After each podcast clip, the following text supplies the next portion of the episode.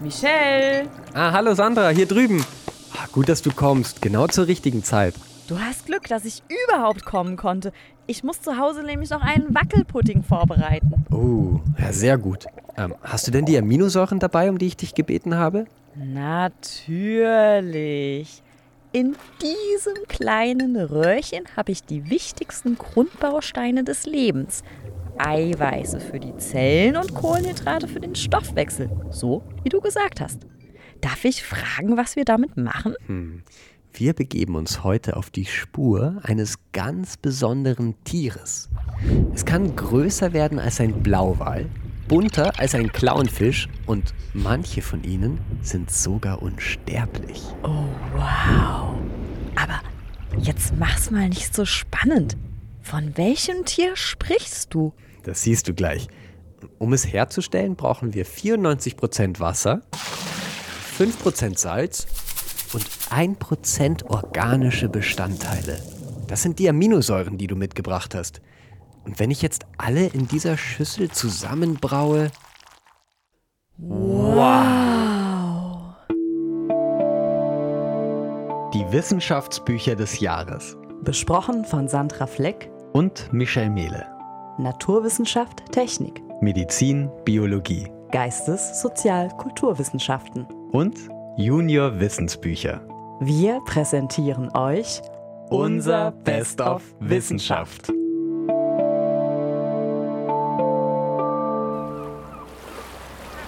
Hallo Michael, danke, dass du uns heute auf deine Expedition mitnimmst. Aber natürlich, zwei Quallenforscher sind mir an Bord der Medusa immer willkommen. Also das ist es, was wir vorhin im Labor zusammengebraut haben. Eine Qualle. Es geht heute um Quallen. Genau. Michael Stavaric ist ein bekannter Schriftsteller und er interessiert sich sehr für Quallen. Er weiß bestimmt, welche Qualle wir heute im Labor zusammengebraut haben. Denn er hat mit Zeichnerin Michelle Ganser ein ganz neues Kinderbuch über Quallen gemacht. Es heißt Faszination Qualle und ist die Inspiration unseres heutigen Abenteuers. Ja, ja, Michelle, Sandra, kommt ihr? Das Unterseeboot Medusa ist nämlich fertig zum Ablegen. Und wir wollen doch herausfinden, welcher Qualle ihr heute im Labor begegnet seid, oder? Oh ja, Leinen los!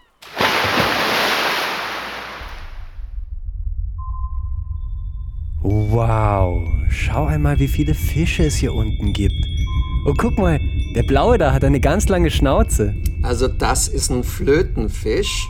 Der möchte aber nicht wirklich Musik. Er heißt nämlich so, weil er lang und dünn ist wie eine Flöte.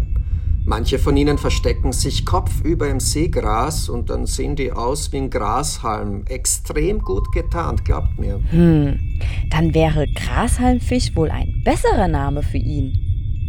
Finden wir heute noch Quallen? Oh, Sandra, jetzt sei doch nicht so ungeduldig. Quallen sind fast durchsichtig. Die findet man nicht so leicht. Naja, das stimmt nicht so ganz. Manche Quallen sind sogar richtig bunt. Die Feuerwerksqualle lebt weit unten im Ozean, aber wenn sie das Licht einer Lampe trifft, leuchtet die in den knalligsten Farben auf. Ihre vielen Arme sehen dann aus wie die sprühenden Funken eines riesigen Feuerwerks am Himmel. Unglaublich! Wieso interessierst du dich, Michael, eigentlich so für die Quallen? Als Kind sind mir Quallen immer wieder am Strand begegnet und ich wusste überhaupt nichts über sie. Das wollte ich ändern. Ich habe mal ein paar Stunden Quallen beim Schwimmen in einem Aquarium zugesehen und das war so beruhigend und sah toll aus. Ihr müsst wissen, Quallen tanzen richtig gehend im Wasser. Und von da an war es um mich geschehen. Quasi Liebe auf den zweiten Blick. Aber sind Quallen nicht gefährlich? Oh ja, bei Quallen muss man schon aufpassen, aber das muss man beim Tiger und Eisbären und Schlangen ja auch. Es gibt sehr viele giftige Quallen, aber die brauchen das Gift zum Überleben. Quallen jagen nämlich vor allem Fische und so ein Fisch muss ja sofort überwältigt werden, sonst schwimmt er wieder weg. Dafür ist das Gift da. Übrigens, wie sah eure Qualle im Labor denn genau aus? Sie war rund und ganz weiß, aber oben hatte sie so etwas wie kleine Kreise. Das könnte eine Ohrenqualle sein. Lateinisch Aurelia aurita klingt ja schon mal ganz toll. Diese Quallen sind für den Menschen völlig ungefährlich. Sie schwimmen ganz träge mit der Strömung herum und man findet sie wirklich zahlreich in der Nord- und Ostsee. Wusstet ihr übrigens, dass diese Qualle sogar schon mal im Weltraum gewesen ist? Nicht, wahr? Aber voll, Quallen waren wirklich schon mal im Weltraum und das können nun wirklich nicht viele Tiere und Menschen von sich behaupten. Die NASA hat schon in den 90er Jahren damit begonnen, diese Tiere wiederholt ins All zu transportieren. Man wollte dabei testen, wie die Quallen mit der Schwerelosigkeit zurechtkommen. Und wie ihr ja wisst, ist man im Weltall ziemlich schwerelos. Oh ja, ich kenne Videos von Astronautinnen, die in Raumstationen herumschweben. Wow, das möchte ich auch einmal machen. Ja, die Ohrenqualle fand das auch toll, im Weltraum zu sein und hat sich dort prächtig vermehrt. Aber als ihre Nachkommen schließlich zur Erde zurückkehrten, fanden die Wissenschaftlerinnen heraus, dass sie nun große Probleme mit der irdischen Schwerkraft hatten. Bestimmt wäre das auch bei uns Menschen so, wenn wir im Weltraum geboren werden würden. Total spannend. Quallen gibt's also nicht nur im Meer. Genau. Übrigens zu Quallen, die im Meer leben, sagt man auch Medusen. Das ist der wissenschaftliche Begriff. Und wenn ihr mich fragt, klingt das gleich noch viel geheimnisvoller. Uh, so wie ihr U-Boot. Das heißt auch Medusa und lebt im Meer. Genau, sehr gut aufgepasst, Sandra. Was ist denn deine Lieblingsqualle, Michael? Das verrate ich nun wirklich nicht gleich jedem, aber pst, euch schon. Es ist die sogenannte Meerwalnuss. Das ist eine Rippenquallenart, die eigentlich keine ganz echte Qualle ist. Sie besitzt nämlich keine Nesselzellen und somit auch kein Gift. Dafür leuchtet sie urhübsch in verschiedensten Neonfarben. Und da ich auch Walnüsse mag, habt ihr vielleicht ein paar Nüsse zum Knabbern mit? Oh, Moment, da hinten, das könnte doch eure Qualle sein, seht ihr? Oh, ja. Die, Die Ohrenqualle. Ohrenqualle. Man nennt sie Ohrenquallen, weil sie Ohrenzeichnungen auf ihrem Schirm tragen. Wenn ihr genau hinschaut, das sind so runde Kreise auf ihrer Oberfläche. Ich sehe es. Und da ist noch eine. Und noch eine. Ach, wie anmutig sie durchs Wasser schweben. Irgendwie sind die auch hier schwerelos auf der Erde, wie im Weltraum. Wie atmen Quallen, äh, Verzeihung, Medusen eigentlich? Na, das ist ganz kurios. Durch ihre Haut. Die ist nämlich so dünn, dass sie gar keine Lunge brauchen. Toll, oder?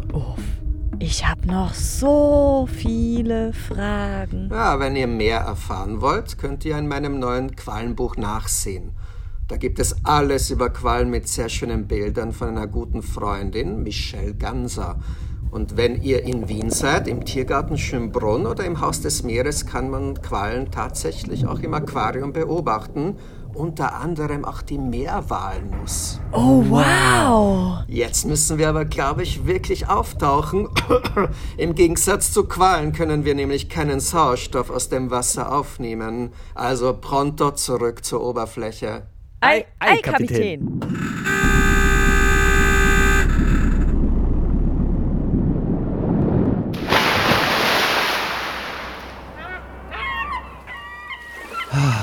Wieder zurück an der Oberfläche.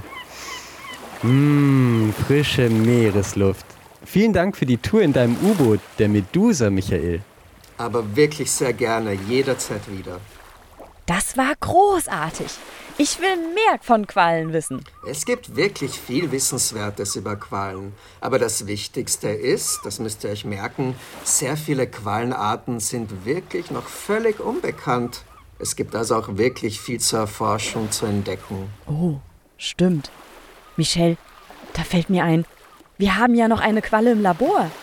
Wie es ihr wohl geht, wo wir sie so lange haben warten lassen? Schnell, nichts wie zurück.